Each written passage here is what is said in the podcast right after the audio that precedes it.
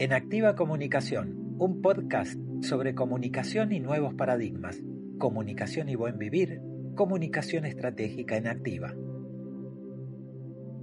Quiero traer aquí un asunto muy presente por estos días en los medios de comunicación en Argentina. La cuestión de la verdad y su vinculación con las modalidades de ser comunicador social. Suelo usar en mis cursos un ejercicio de visualización. Propongo que imaginemos, como si fuera una película, el recorrido de una cámara que hubiera filmado nuestro mismísimo ojo y que fuera poco a poco ampliando el plano.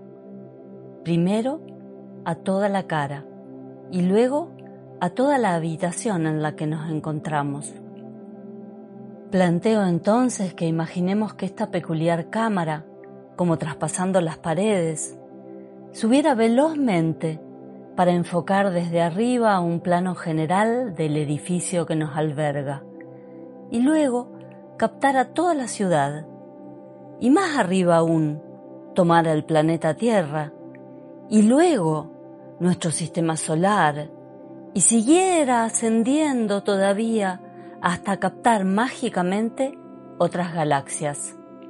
Una vez capturada esta vista, propongo imaginemos que la cámara se detiene, respira, toma aire y de pronto desciende velozmente hasta llegar otra vez hasta nosotros y enfocar nuestra cara y acercarse cada vez más a nuestra piel, entrando a nuestro cuerpo, recorriendo los conductos, enfocando los tejidos y mostrándonos detalles cada vez más pequeños de nuestro propio organismo.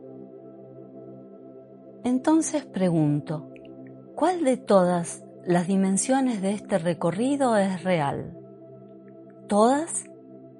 ¿Esta realidad real siempre fue así? Pensemos en la historia de la humanidad. ¿Se conocían estos componentes del mundo que acabamos de sobrevolar, por ejemplo, en la Edad Media? Pensemos hoy mismo. ¿Esta realidad real se describe siempre en los mismos términos? Por mi parte, en ambos extremos de este recorrido, soy casi incapaz de imaginar demasiado. Mi conocimiento acerca del cuerpo humano alcanza apenas a las células. Y es que no sé siquiera cómo nombrar lo demás. Esto no le pasaría a un biólogo molecular o a un médico. Y lo mismo me sucede al describir nuestra galaxia pero seguramente no le ocurriría eso a un astrónomo. Estoy destacando un aspecto muy básico, todavía más acá de las metáforas y aún más acá del encubrimiento ideológico, con el objetivo de refutar la conceptualización clásica acerca de la verdad vinculada con la comunicación social. Estoy diciendo que si aceptamos esta multidimensionalidad de los fenómenos deberemos reconocer que no hay tal posibilidad de una verdad única. No hay tal posibilidad de una teoría más válida que otra si no decimos para qué y para quién. Eso es así simplemente porque no hay verdades escindidas. No preexisten.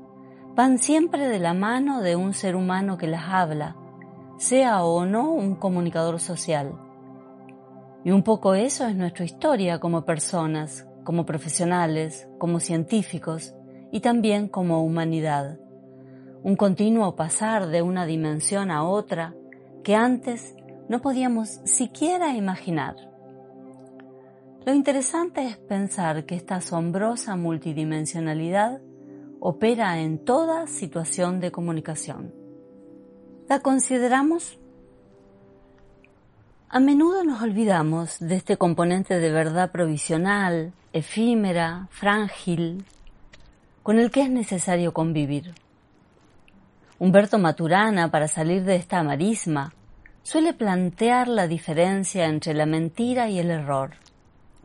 Y dice, todos sabemos cuando mentimos, pero no cuando nos equivocamos.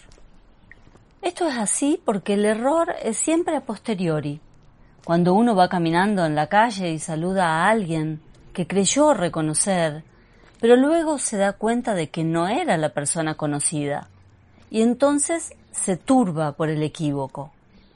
Uno se da cuenta del error después, atendiendo a otras dimensiones distintas de aquella desde la cual vivió la experiencia, buena o mala, de encontrarse con alguien. Y lo central es darse cuenta. Darse cuenta también de que nadie puede hacer referencia a una realidad independiente de él mismo. Nadie puede decir cómo es la realidad, pero sí podemos ponernos de acuerdo respecto de ella.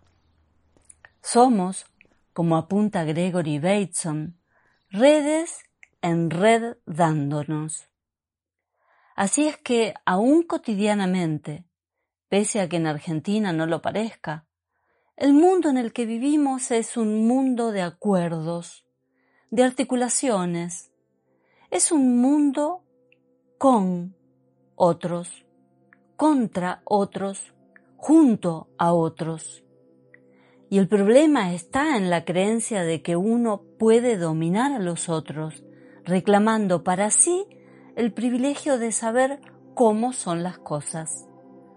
Lo violento es pretender que el otro, un comunicador o un consumidor de medios, sea como uno. Ese es el verdadero conflicto, de la exigencia de una visión única y totalizante. En la teoría de la comunicación estratégica en activa, planteamos considerar la cuestión de la multidimensionalidad. La multidimensionalidad en la comunicación, porque percibimos un sutil e incipiente descentramiento en la discusión en torno de los medios masivos.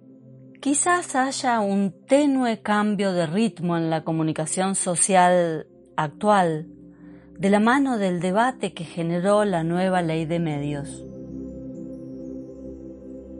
Habitemos la comunicación desde lo vivo.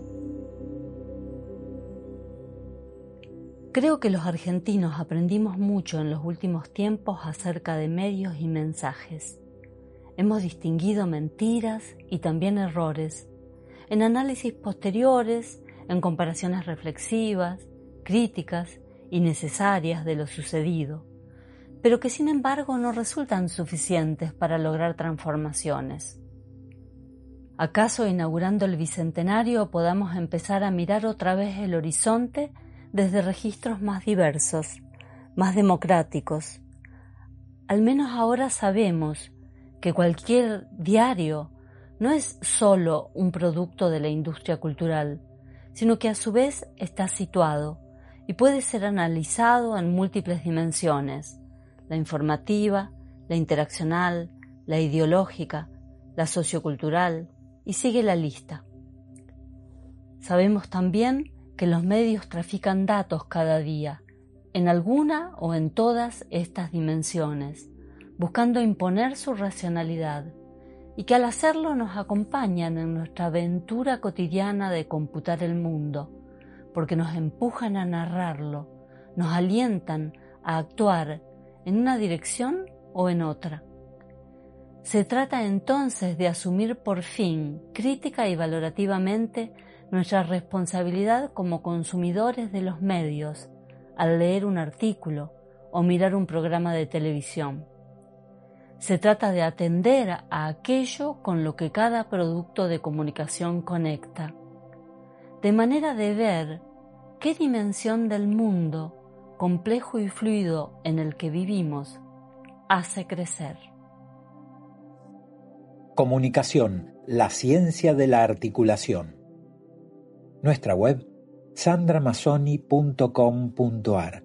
El Facebook, Sandra Masoni Comunicación.